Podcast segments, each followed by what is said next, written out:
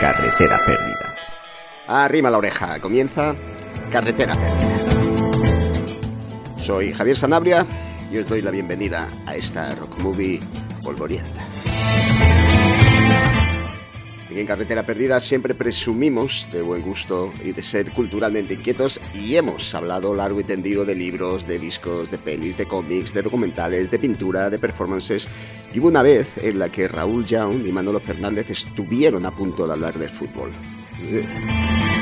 De lo que nunca hemos hablado es de una de mis mayores pasiones que suelo mantener en la sombra, no sé por qué, y es el baloncesto, el único deporte que me gusta y que me hace morderme las uñas. Si me juntas el básquet, un viaje de costa a costa de los Estados Unidos y una selección musical fetén, a mí me tienes convencido y eso precisamente es lo que hace Fernando Maía, autor de Coast to Coast, un viaje por los márgenes de los Estados Unidos a través del baloncesto, libro editado, por quién si no, por Editorial Contra, que además de esas delicatessen musiqueras, tiene una colección sobre baloncesto de lo más apetecible. Hablamos con Fernando en unos minutos no solo de encestes y de pick and roll y de triples, sino de la cosmogonía, la historia y la visión de un español de un país tan vasto con V y tan vasto con B como los USDA. Y hablamos de música, como no. Y así vamos a comenzar, como es menester, con un temazo. Final Call de las Owners.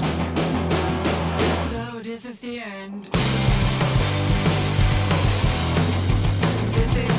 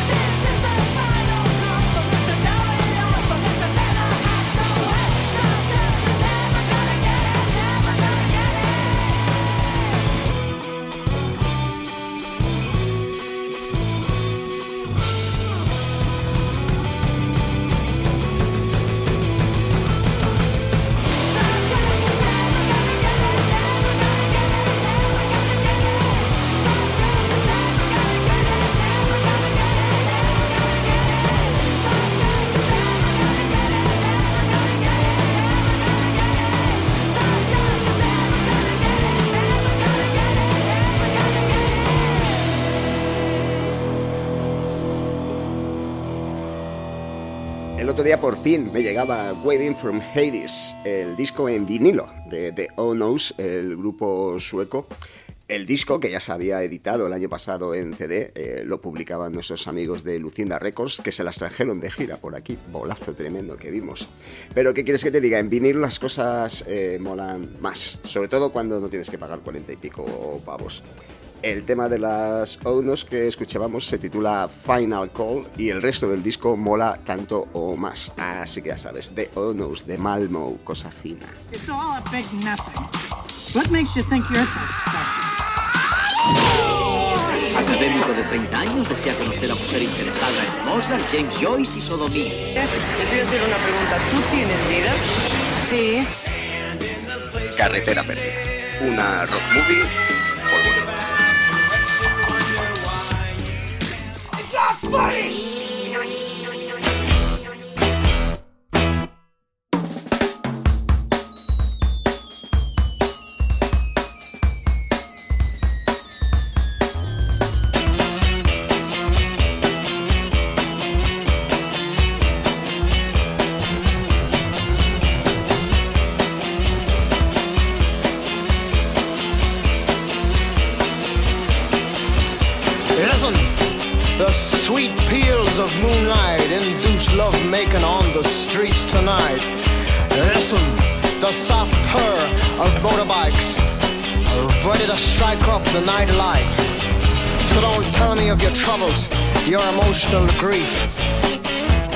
The this is shore leave.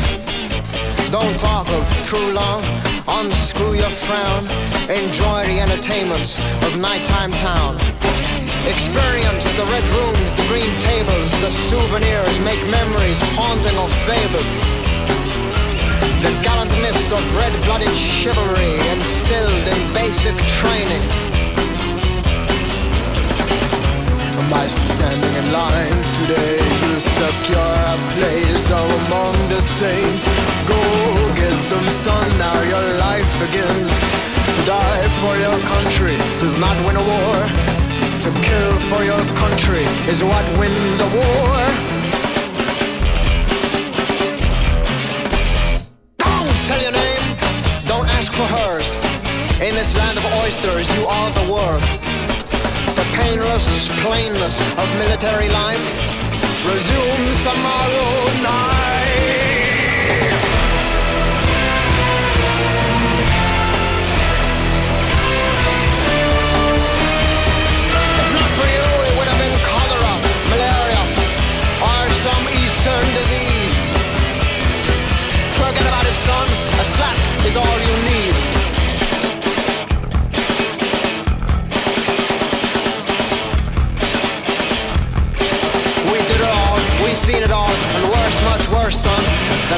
Of ages, too many to recall.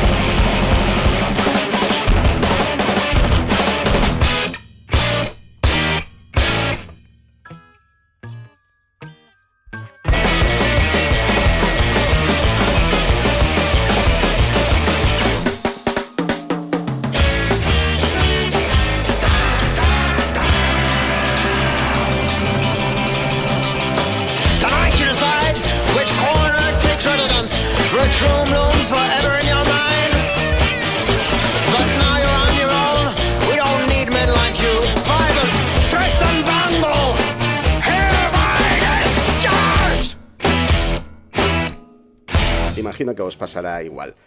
A veces escuchas algo en un mal momento y piensas, eh, esto no es para mí. Incluso cuando te ha pasado lo mismo 20 veces, pero es que en esta época del todo enseguida hay millones de estímulos, parece que hay que ir descartando cosas a los 10 segundos.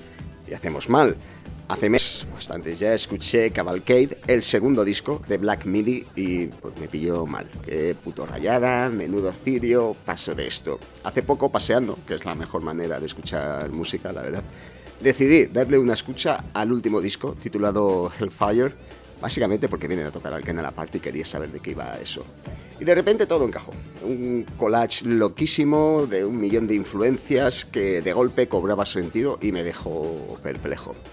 A ver, no es para todos los gustos y tanto cambio vertiginoso descoloca, pero qué precisión, qué derroche de imaginación y qué temazos. El temazo que escuchábamos, Welcome to Hell, Además, a mí me recuerda aquellos maravillosos desvaríos de los 90, tipo Mr. Bungle o cosas de Primus. Y puede que esté noventero últimamente, vaya. De hecho, me pasa también con las sonos que escuchábamos al principio del programa. Eh, a lo mejor hay un patrón ahí. Les vamos a ver, como decía, en el próximo Canela Party y yo ya cuento las putas horas. Ladies and gentlemen, welcome to violence. Tiene que ayudarnos, doctor. Hemos intentado hacer nada y ya no sabemos qué hacer.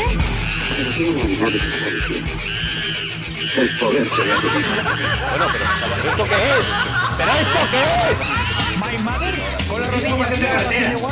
Because your brother detrás. My de carretera. Con sin carreteras. Carreteras. Carreteras. Carreteras. Carreteras. Carreteras. Jamás.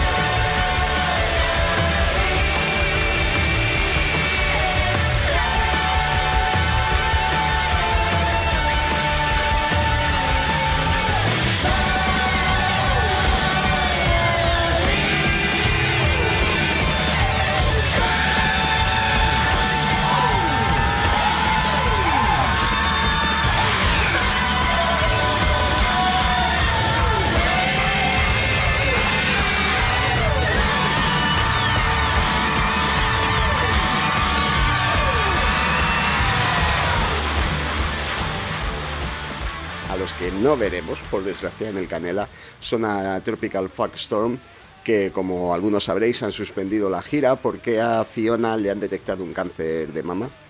Estamos seguros de que lo va a superar y que la volveremos a ver muy pronto por aquí, pero desde aquí le mandamos un abrazo, mucho ánimo. También mandamos un saludo a nuestro amigo Urco, super fan de la banda, que nos puso al tanto de la historia. Esta barbaridad que escuchabais era Satanic Slumber Party, colaboración con sus compatriotas King Gizzard and the Lizard Wizard, a los que quién sabe si sí tendremos la suerte de ver en el Canela.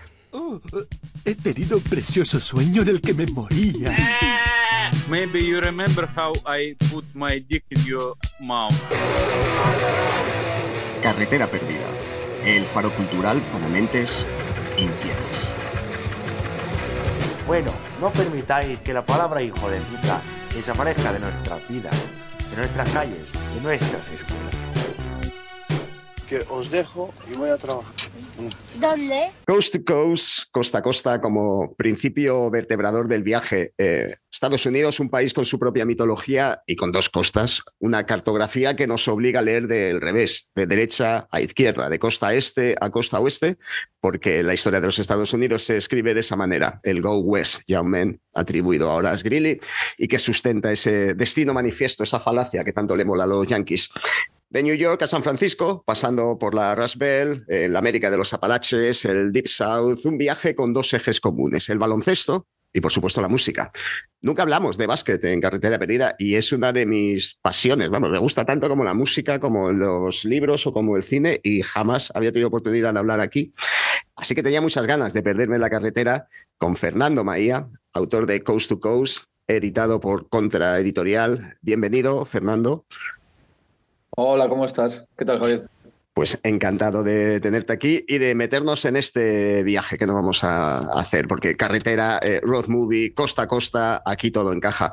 Mira, he encontrado una Dodge Grand Caravan a precio de derribo. No sé si funciona el aire acondicionado, ya nos daremos cuenta eh, en medio Hay que, del viaje. tengo uno, tengo uno que compré en el Walmart de estos de, de pilas. O sea que... Un ventilador de estos, Eso vale. es, sí. Pues mira, si te parece, nos ponemos en marcha. Eh, tú conduces, porque a mí me encantan Ajá. las road movies, pero yo no conduzco, eh, y yo me ocupo del, del radiocasete, que este... Vale, tú pon el, pon el Google Maps ahí. Pues vamos allá. Pues arrancamos.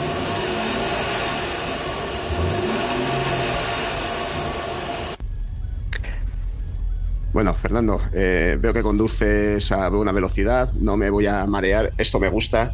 Me tienes que contar lo primero, cómo surge esta idea de, de usar el baloncesto, el básquet, para intentar explicar un país tan, tan complejo y tan poliédrico como son los USDA. Pues, eh, a ver, viene de varias razones, ¿no? Yo la primera es que, bueno, soy aficionado al baloncesto desde, desde chaval. Tenía un primo que era típico friki, que con 11 años ya le, le molaba la NBA y a mí me molaba el Denver nada más, ¿sabes?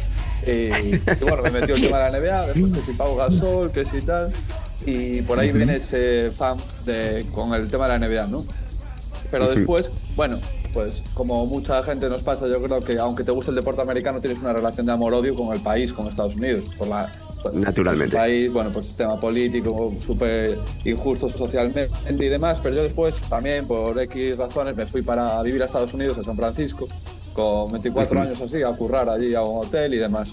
Y me quedé y bueno, y es como que ves la otra parte de unos Estados Unidos, ¿no? Que siempre es como, pues para una persona de izquierda, por ejemplo, yo siempre lo, lo odio, Sí. es el enemigo y tal. Pero allí como ves, pues otras muchas expresiones que hay dentro de ese país, que no es solo el Ujú. país eh, blanco, eh, invasor y promotor de golpes de Estado por ahí adelante, sino que hay muchas cosas dentro que merecen la pena intentar.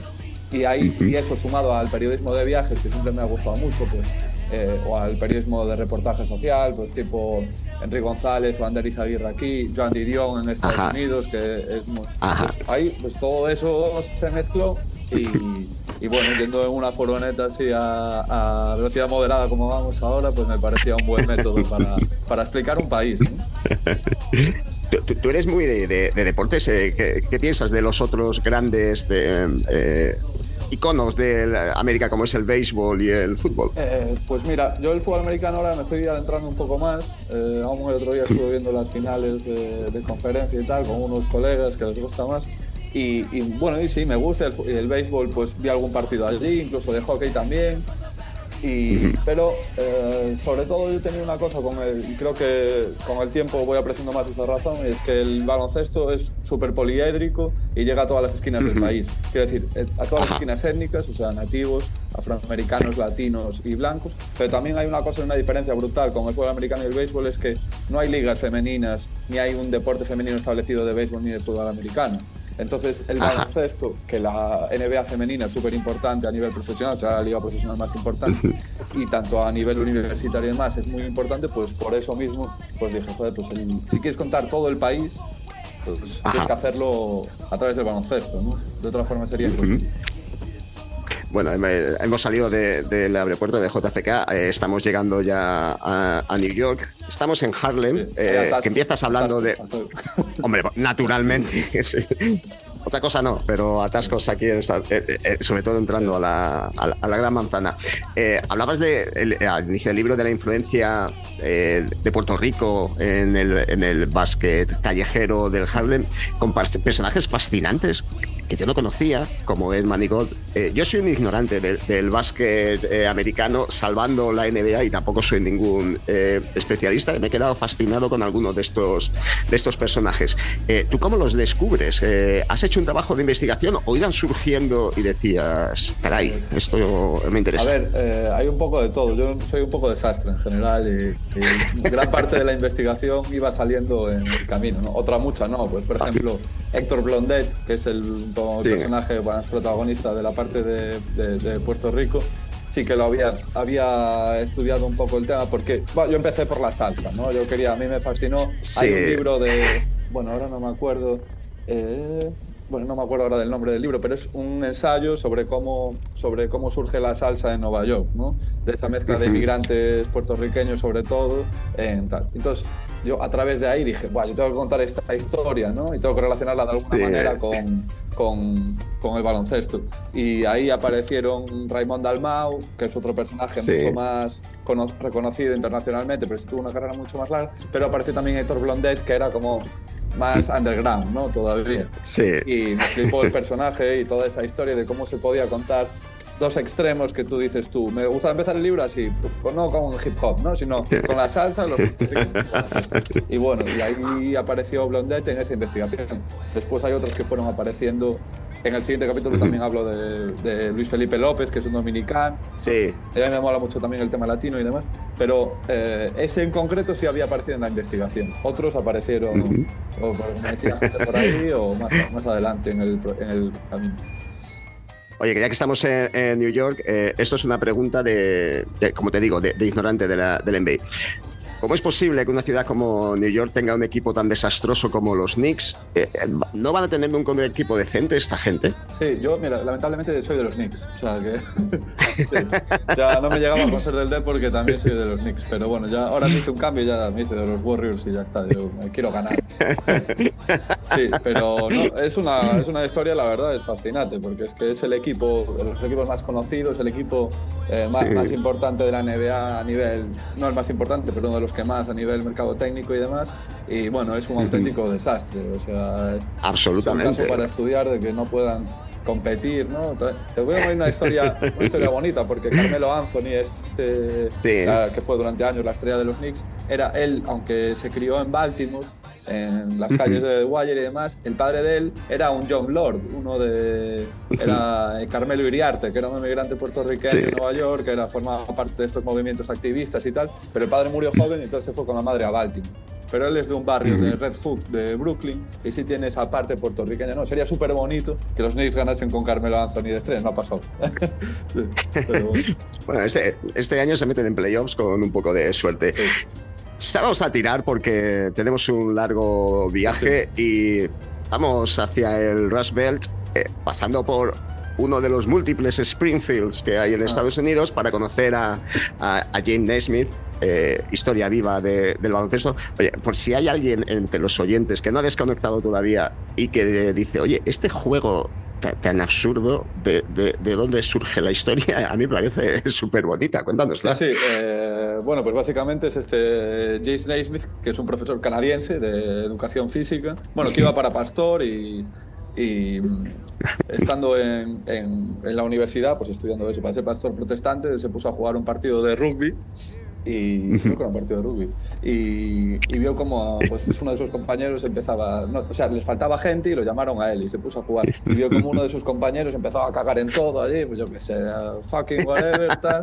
Y el tío dijo pues, no sé tuvo una epifanía ahí y dijo que él para cambiar eh, para cambiar el mundo a, a un mundo mejor y más religioso no podía hacerlo desde un altar sino que tenía que hacerlo a través del deporte no y se No, metió en la mítica YMCA y en la Inca esta, que de hecho tuvo un equipo en Madrid baloncesto de esta organización, la, eh, una organización religiosa que quería impartir los valores a través del deporte y tal. Y bueno, a través de eso llegó a Springfield y allí dando una clase para sus alumnos mayores que querían un poco involucrarlos en la práctica deportiva y tal en el Springfield College, pues se inventó un deporte eso, con unas cestas de melocotones y bueno, y que metes ahí la pelota y tal, y creó las reglas y pues de ahí nació, le llamaron Naismith Ball, le querían llamar, pero al final dijeron, bueno, básquet, ya que son cestas, básquetbol, ya, listo. No, joder, maravilloso. Una- una- unas esas de, de melocotones. Sí, sí, tío.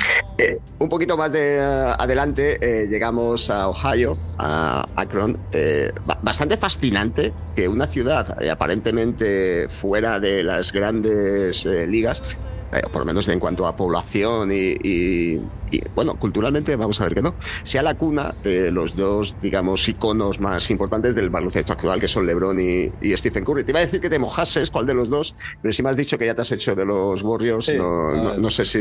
Bueno, LeBron también, o sea, es un tío que, a ver, de- deportivamente no se puede decir nada y después socialmente es un tío muy, muy implicado, ¿no? Con, Sí. con cualquier causa y demás. Y bueno, los dos, hombre, Curry a mí, pues eso, me gusta mucho y los Warriors también, por eso viví en San Francisco y tengo ahí cierta. Y es un lujo verlo, ¿no? O sea que. Pero, pero los dos, sí, los dos. soy- no me mojo ahí, pero. y, También representan do- dos formas a lo mejor de, de- de baloncesto, que es como la, la sutileza, digamos, y la finura por parte de... eh, por parte Sí. de, de Curry y, y la, bueno, no, sé, como esa, esa bestia de la naturaleza que, que es... ¿Cuántos años tiene LeBron Sí, sí, James? tío? 38 años y bueno. 38 y años, ayer madre hizo mía, triple o sea, 30 puntos, 10 asistencias, tal. O sea, lo que muchos no hacen nunca, él lo hizo con 38 años. Sí, a ver, tío. eh, aparte, la forma de jugar de Stephen, de Stephen Curry yo creo que sí, que es mucho, eh, es demasiado atractiva, ¿no? No hay a nadie aquí no le puede Sí. gustar, aparte juega con una alegría, tira de cualquier Sí. forma, es como, si no te atrae Curry jugando al baloncesto, yo creo que es imposible que el baloncesto te guste ya. ¿sabes? LeBron después tiene todo, ¿no? El físico, la inteligencia, el compromiso, la- eh, todo. Pero bueno, Curry es una cosa, es un, es un esteta, ¿no? Casi del deporte. Mira, tengo, te- tengo dos casetes en la mano, no sé cuál poner, estoy hablando de casetes. eh, es- Esto me, me- me- me- define como... Bueno, la furgoneta posiblemente Pues sí. eh, tenía reproductor de video, Sí, tenía sí, no, de no casete. tenía, no tenía de vinilos porque, porque por poco. de, de- de- de pizarra. Eh, vale, pues tengo un. eh, en la mano derecha tengo a los Black Keys y en la mano izquierda tengo a Divo. Eh, ¿Cuál Pon, pongo? pon los Black Keys que después hay tiempo para poner cosas más antiguas. Black Keys, ven. Venga, pues vamos con Black Keys.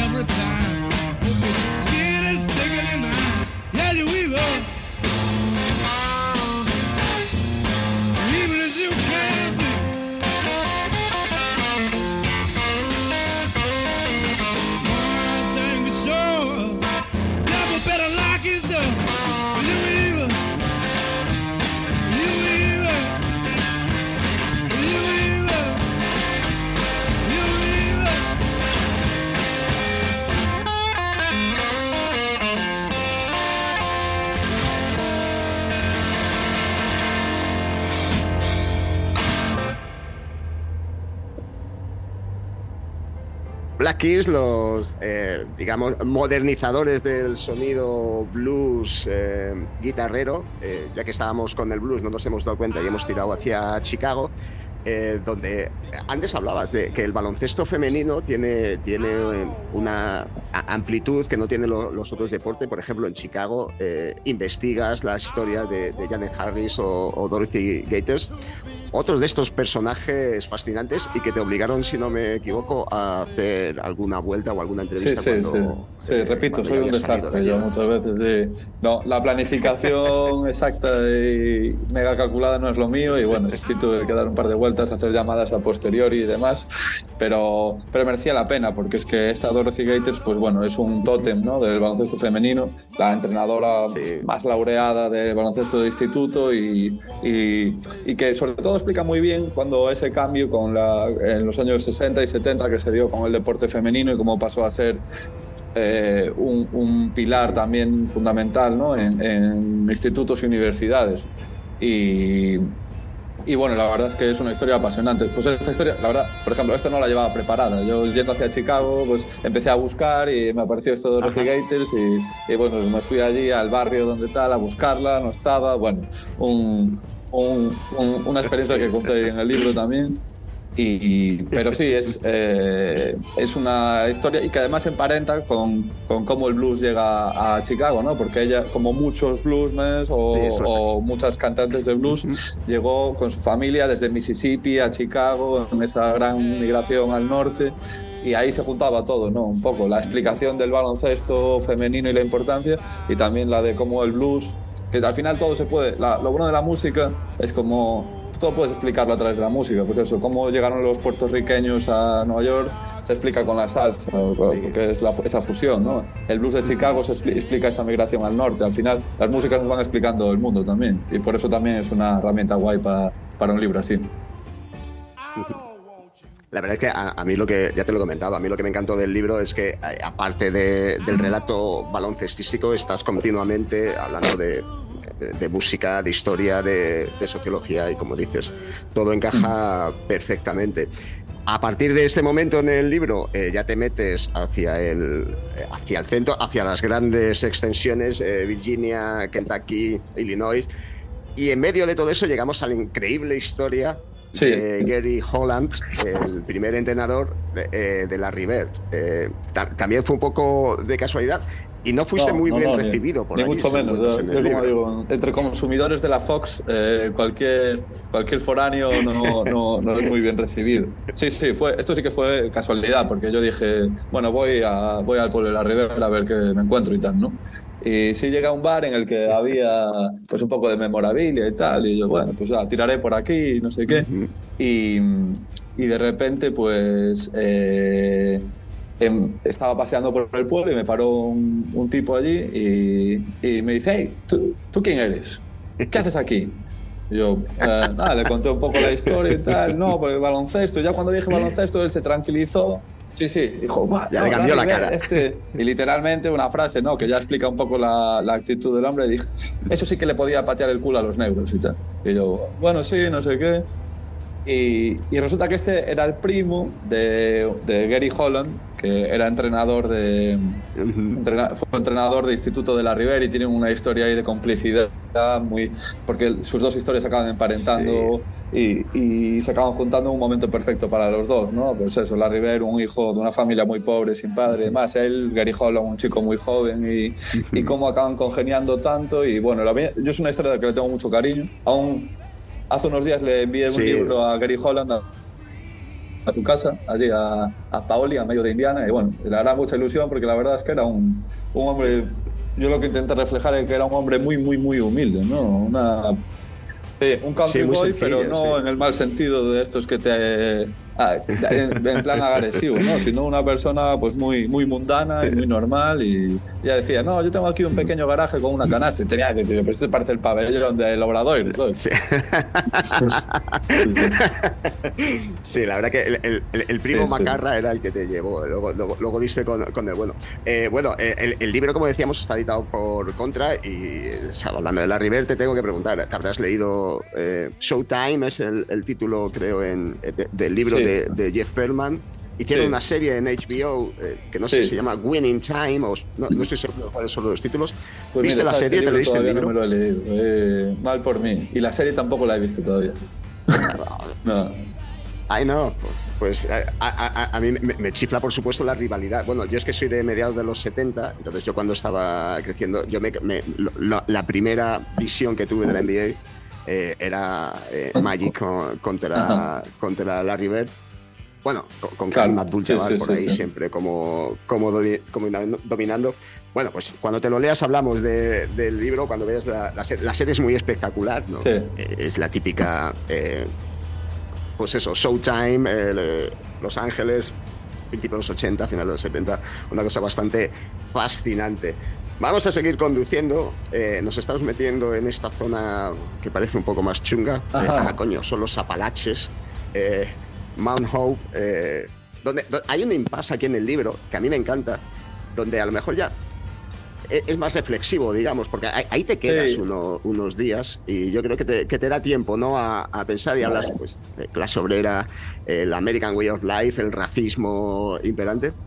Que, bueno, que es como, a mí me suena a los relatos de, de Larry Brown o de, o de Harry Crews, esto de la gente ruda de los Apalaches. ¿Qué te, qué te atraía tanto de, de- de ese sitio para plantearte Sí, quedarte ahí pues, más tiempo? Mira, yo esa zona no la conocía antes de llegar y es como para mí era un lugar.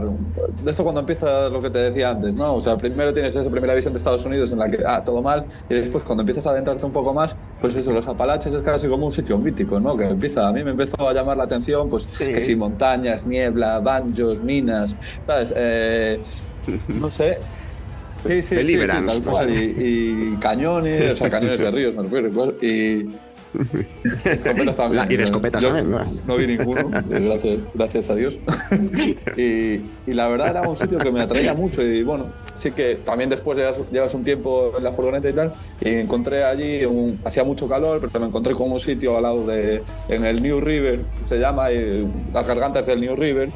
Y había como una zona, hay muchas zonas de acampada gratuita en Estados Unidos que vas con aplicaciones y vas encontrando y tal. Y paré ahí unos días y después a esto también se suma que yo eh, iba haciendo, aparte del libro, iba preparando otros temas, ¿no? Pues igual reportajes para alguna revista como Zazpica del diario Gara o así, o la revista Libero, y además también iba Ajá. haciendo historias de inmigrantes gallegos en Estados Unidos para la revista Luces de Galicia. Ajá. Y allí encontré Sí. una historia que tengo todavía pendiente de contar, pues súper loca, de un, de un tío que se había ido de Galicia para Madrid, lo pilló la guerra civil, acabó en, acabó en, en Washington, se fue a la Segunda Guerra Mundial con el ejército americano y acabó viviendo en West Virginia, en las minas allí de, de los Apalaches y tal. Bueno, o sea, una historia... muy tal, y, sí, sí, sí. Y todo eso me lo encontré allí de casualidad, parando allí, ¿no? Pero al final es verdad que muchas veces ¿sabes? a las historias las encuentras perdiéndote y, y, y- y parando en Claro. los sitios y hablando con gente, ¿no? Y, y buscando a este tío, porque a- al gallego este, que me habían confesado su historia, unos camareros gallegos de Nueva York que me encontré por la calle también, o sea, todo muy rocambolesco.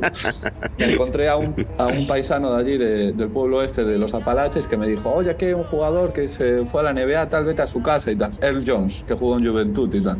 Y fui a su casa, toqué la puerta y me echó de su casa. Y bueno, pues nada, me quedé sin historia. Y me dice, pues vámonos a tal. Y me llevó a un bar y no cuento más, pero ahí aparece una historia que es una historia que no tiene en sí, no, no puedes conocer de ninguna otra manera que yendo allí. Y es de una señora que, que está cansada un poco del racismo que vive allí en esta zona de los Apalaches y se refugia un poco en la Sí. figura de Antetokounmpo, ¿no? Ah, Y bueno, ahí, ahí Sí. y la verdad es que a mí los Apalaches me, me atrajeron y me quedé súper contento. O sea, me gustó mucho pasar por allí y me gustaría volver porque es una zona muy salvaje, muy bonita y muy, con mucha historia.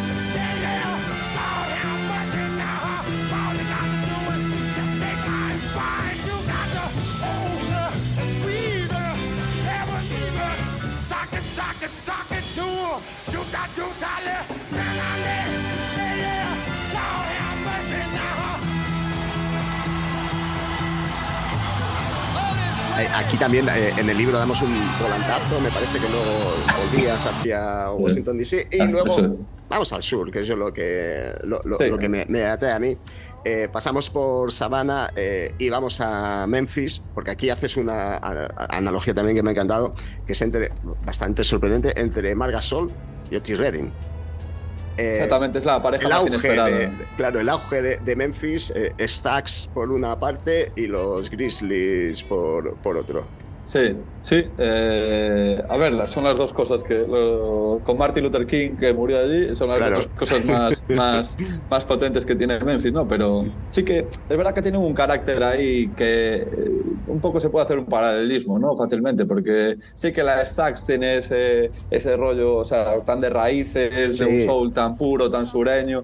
Y bueno, que se simboliza ya perfectamente en la figura de, de Otis Redding pero al final la Stack sí tú un poco la asocias a, a una derrota, ¿no? Al final, Sí. porque sí, a ver, no quizás una derrota, pero bueno, sí, bueno, fueron unos años de esplendor para caer, ¿no? Y, y estos Sí. Memphis Grizzlies, pues un poco también saliendo de una ciudad de provincias como Memphis, eh, cogen ese baloncesto un poco más de raíces, ¿no? Que frente al Showtime que hablábamos Sí. antes de los Lakers o los Warriors y tal, ellos eran un equipo muy duro, muy, muy chapado a la Sí. antigua usanza, muy de provincias. Y me gustaba hacer esa. Y, y ambos llegaron por sorpresa, ¿no? Porque Otis Sí. Redding llegó como el chofer de, de ahora no me acuerdo, de, de un cantante que iba para, para grabar en las tags y Marc. Gasol llegó en el traspaso de Pau Gasol de casualidad. Ya ves. Y, y, y la verdad es que Memphis tiene, tiene ese, ese tema especial. Bueno, y antes dije Martin Luther King, bueno, y Elvis Presley también, por Hombre. supuesto. pero- claro. Bueno, Sun Records, claro. Sí, sí, sí. Oye, pues eh, otra cosa de la que hablas de, de Memphis Grizzlies y lo enlazas con otra cosa que me hizo muchísima gracia es eh, los dos nombres en la NBA más, desafortunados. Memphis Grizzlies, eh, encontrarse un Grizzly, un oso Grizzly en Memphis, complicado, pero Sí, más sí, complicado sí. todavía es encontrar un buen garito de jazz en Salt Lake City, los Utah Jazz. eh, y también hablas de, de otro de estos personajes maravillosos que es eh, Peter Pisteo eh, Mavericks, del cual también creo que Contra tiene Sí. editado un libro. Ese yo no lo, lo- lo he leído. Eh, qué, es. qué gusto daba ver jugar a este hombre, aunque solo lo, lo pilles ahora por, por, por YouTube. Qué, qué fantasía de, de Sí, jugador. sí.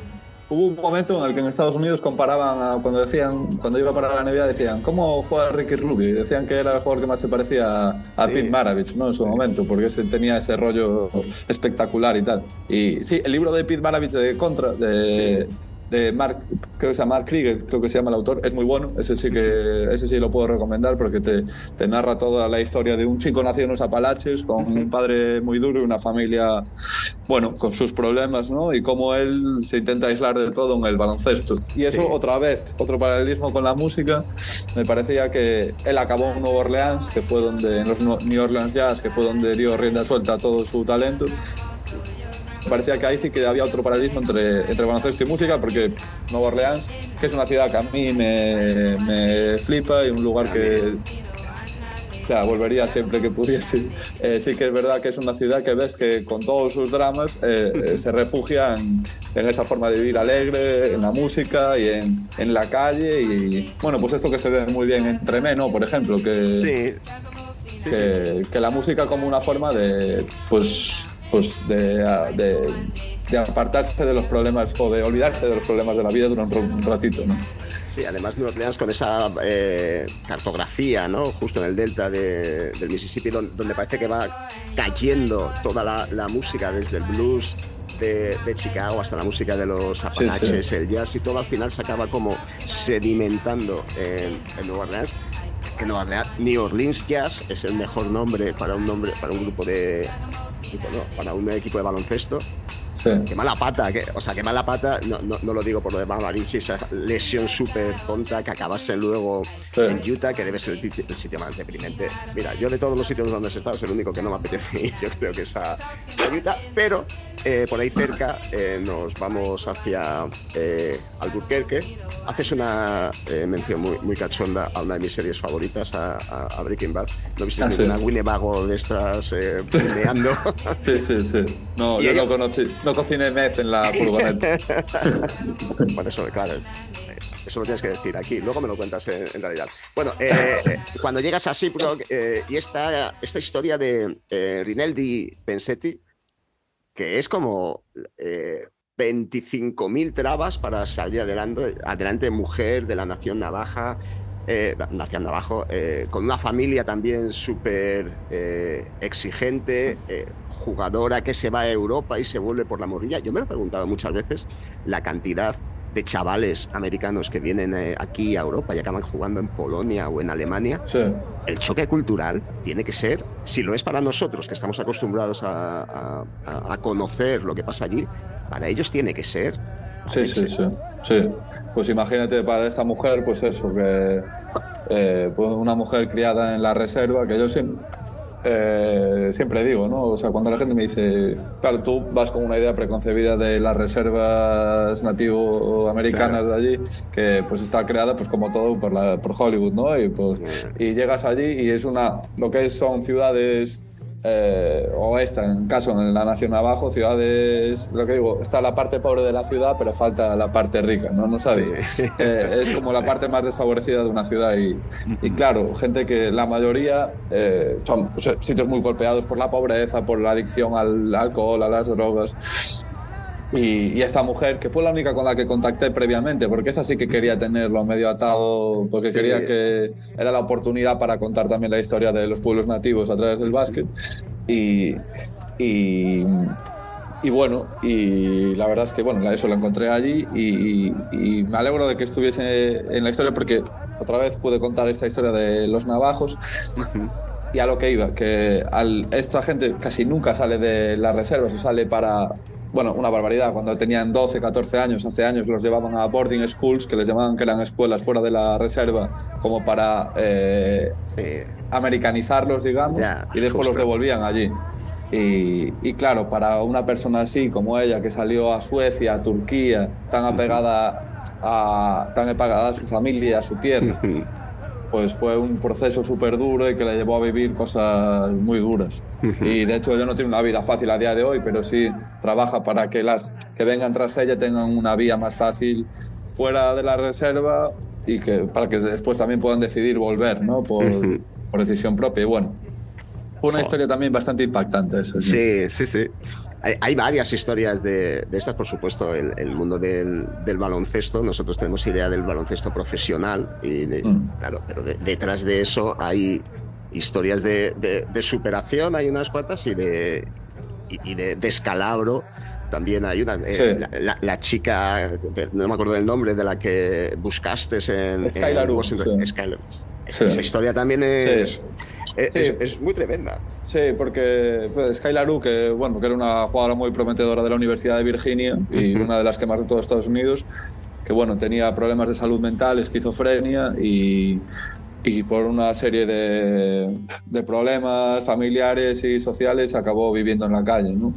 Y, y yo lo que también el libro, porque muchas veces también cuando se narran los deportes americanos, tanto desde allí como aquí, también porque muchas veces es lo fácil o porque es lo que conocemos, siempre se hace énfasis en las historias de eh, personas salida del gueto que utilizó Eso el es. deporte para triunfar y demás. Pero eso al final son falacias, porque son las excepciones, ¿no? Y lo normal Justo. es que si tú vienes de un ambiente eh, depauperado, con pocas ayudas, en un estado inexistente y, y con una desigualdad brutal, lo normal es que aunque seas buenísimo al baloncesto, de eso te sirva para nada, para ganar Sí. a tus colegas en el barrio, pero acabes, acabes pues, de- sí, en el mismo bucle que han acabado otros como tú. Entonces, sí, también hay, yo quería hacer un poco una impugnación de ese sueño americano que parece que se cumple en la NBA y son excepciones, ¿no? Justo. Eh, es verdad que, por ejemplo, la- eh, el tema de la salud mental eh, en el baloncesto profesional parece siempre que se, que se intenta casi, casi tapar. Hablando de salud mental, eh, tú que viviste en San Francisco, eh, Sí. ya estamos llegando a, a la, a la bahía. Eh, o sea, los Warriors van a durar como dinastía dominante, están ya de capa caída. No me lo digas con la bufanda de fan. Séme subjetivo, no, objetivo. ¿Cómo lo ves? Pues, hombre, a ver, eh, todo se acaba, ¿no? Al final. Y, eh, mientras tengan a Stephen Curry, a, a compañía, a Draymond Green y Clay Thompson, pues podrán seguir compitiendo. Y bueno, parece que este año están así asá, pero lo acabarán haciendo. Pero bueno, toda dinastía se quiere alargar por siempre, pero toda dinastía acaba, llega un momento tarde o temprano que cae. Sí es verdad que si eres, pues hombre, los Golden State Warriors todavía no están ahí, pero si eres Los Ángeles Lakers, Claro. Pues siempre te va a ser más fácil de resucitar porque eh, las estrellas de turno se van a querer ir antes a Los Ángeles a vivir entre estrellas en Hollywood que irse Seguro. a vivir a Memphis. Ya. o a Utah. Y- o a Utah, pues, por supuesto que Utah. Utah tuvo sus años con John Stockton y Karl Malone, que eran dos Sí. personajes. Eran los personajes perfectos para vivir en Utah, porque uno Sí. era de un pueblo de Washington y Justo. Karl Malone era presidente de la Asociación del Rifle. O, Tenían o cara, era- tenían cara los dos de, de ser felices en. Sí, sí, sí, sí. Pero, pero claro, o sea, apareció un tal Michael Jordan por, ahí y ya poco pudieron hacer. Pero, hombre, yo creo que no. Los Warriors, cuando se- Stephen, Stephen Curry se retira, ellos tienen, un, tienen una idea que era ir creando una nueva generación de jugadores al abrigo de Curry y demás, pero no creo que les salga tan bien como les ha salido esto. Es imposible. También de alguna manera hablas de, de cómo San Francisco como ciudad ha ido dando a paso. Bueno, no, no es exactamente la gentrificación que vivimos a lo mejor en ciudades como, como aquí, pero sí, el, al final Silicon Valley y todo, toda esta especie de dinero ha ido como eh, echando fuera. Yo- tú- ¿Dónde vivías tú? En, en San Yo la mayoría del tiempo en el hotel en el que trabajaba, allí en... ¿En qué eh, zona? En el Tenderloin, en el centro. Ah, en el Tenderloin, bueno, Sí, pues sí, sí.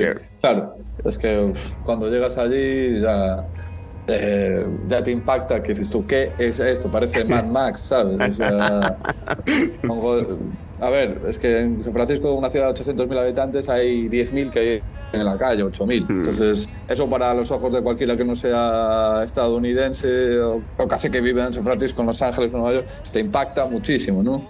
Y el tema es que después cuando pasas un tiempo allí, pues, lo acabas relativizando y normalizando, lo cual es, o sea, es eh, súper heavy, ¿no? Pero, pero sí, claro, eh, allí la desigualdad, es que se juntan muchas cosas, la desigualdad social que provoca la, subida de alquileres y demás, y después también eh, toda esta cultura, ¿no? Como un poco que viene desde contracultural, que viene desde Mm. los 50, los beatniks, los hippies, tal, todo este tipo de movimientos y tal, y que hace que la ciudad pues sea más abierta, pero con este tema yo creo que es de, de una apertura flagrante, ¿no? Porque al final es como que convive con que miles y miles de personas en su ciudad ah, hagan vida en la calle, ¿no? Y hay Sí. calles llenas de tiendas de campaña, o sea, es una cosa de, es distópico, vamos, Sí. total. Dices que al final te acostumbras, ¿no? Pero me imagino que será como a. Sí, hombre, a cualquier, yo que sé, a no tener un miembro, al final te, te acostumbras. Claro, claro, ¿no? claro, te acostumbras, pero es que me parece, me parece muy loco que te tengas que acostumbrar a algo así, claro. Sí, sí. Bueno, tú al, al final llegaste a, a San Francisco. A, lo largo del libro empiezas a, dudar si, si lo vas a hacer con, con la Dodge, ahí que, que, que sí, que, que, si no. Hay- Hay un giro muy interesante que no voy a decirlo al final Mm. de- del libro. eh, eh, tiene que ver con lo- los singulares y los plurales, pero no voy a ir más, más allá. Eh, y justo para terminar, que a mí me parece, mira, eh, todavía nos queda un poquito de batería, vamos a terminar con el último tema que pones en el, en el libro, que es precisamente el Frisco Blues de Jolly Hooker. Ajá. Y así recuperamos un poco también toda la, la tradición de- del blues y de la música de raíces que, que hemos llevado durante el viaje. A todos aquellos que nos hayan acompañado desde New York hasta San Francisco y no hayan leído el libro, eh, de verdad yo lo recomiendo incluso para alguien que no tenga ningú- ni idea de, de baloncesto, porque es muy disfrutable. Ya sabéis que la- las road movies, los viajes, la, la literatura de, de movimiento eh, siempre funciona mejor en Estados Unidos. Eh, Sí. No hay road movies búlgaras o alemanas porque no hay No hay tanta el- el, carretera. el- el espacio. ¿Cu- cu- ¿Cuántos kilómetros echaste? O, o millas? Y... Yo calculé que fueron sobre 14.000 y pico, va, entre desvíos y, y demás, no sé. No, 14.000 y pico millas. Eh, eh, sí, no sé, perdí. Bueno, Mira, la Dodge, el contador no funcionaba muy bien y, y yo no llevé la cuenta manual. Menos mal. Ni, ni- ni el cuenta kilómetros ni el aire acondicionado. Lo que sí sigue funcionando es el radiocassette en el que vamos a escuchar a Jolly Hooker. Y con esto nos vamos a despedir de Fernando. Eh, me lo est- muy bien este viaje. Cuando quieras hacemos el viaje contrario, un, un costa a costa Sí, sí, por de, oeste sí. a este, pasando por los sitios que- que- que hayan faltado. ¿Hay previsión de seguir haciendo este tipo de locuras? Eh, em, eh, diferentes, pero espero que sí. ¿eh? En verano, este, este pasado verano, me fui a hacer un viaje con mi perro andando por, por, por Galicia, eh, por las montañas, por los Ancares y demás. Y estoy haciendo un libro ahora de eso en gallego. y, y bueno, hay, hay más ideas, demasiadas ideas. a ver si las voy organizando mejor. Pues cuando las tengas organizadas y las tengas publicadas, la- Sí. las veremos y volveremos a hablar aquí. Me lo he pasado muy bien. Fernando, Vale, pues muchas, muchas gracias, Javier. Un placer. Eh, aparcamos aquí la furgoneta y Sí. la, la abandonamos. Sí, ¿quieres? o- Te- yo te la dejo para ti ya, para si quieres hacer un viaje con alguien más. Eh, A ver si te llega. quieres mover por California o lo que sea. A ver si me llega a, lo- a Los Ángeles. Me voy a ver a, a- a los Lakers. Eh, oye, bien. Fernando, lo dicho, tío. Un abrazo y muchas gracias por el viaje. Muchas gracias, tío. Ven, un placer.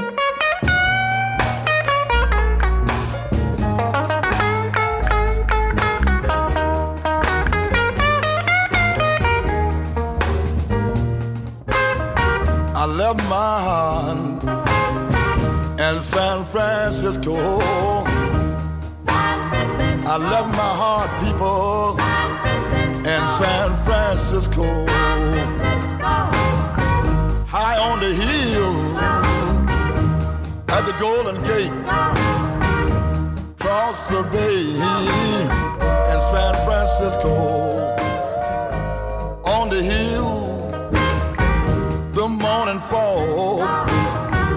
Cool, cool night.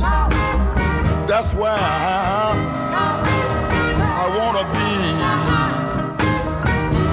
San Francisco. That's why my heart. I've been to New York City. I've been to Chicago. I found no place like San Francisco. What a cable car,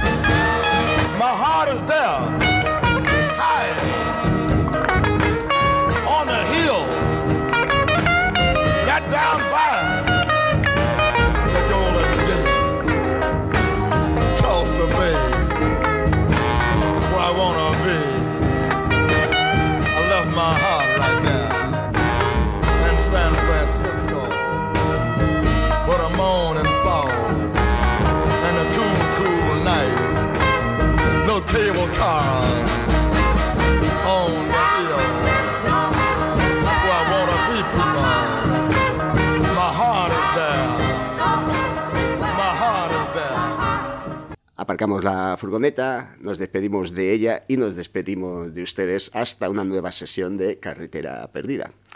El hastío sigue ahí fuera, acechando, y amigas y amigos, hay que combatirlo, hay que librarse del tedio. Una red, una red. Nosotros estamos en la red, en la Wikipedia y en los, ¿cómo se llama? Wikileaks y en, y en Facebook. Estamos, estamos en Internet. Búscanos en carreteraperdida.com. En iBox, iTunes y Spotify. Porque nos comunicamos virtualmente. Virtualmente. El tedio, hay que librarse del tedio. It was at this moment that he knew. He fucked up.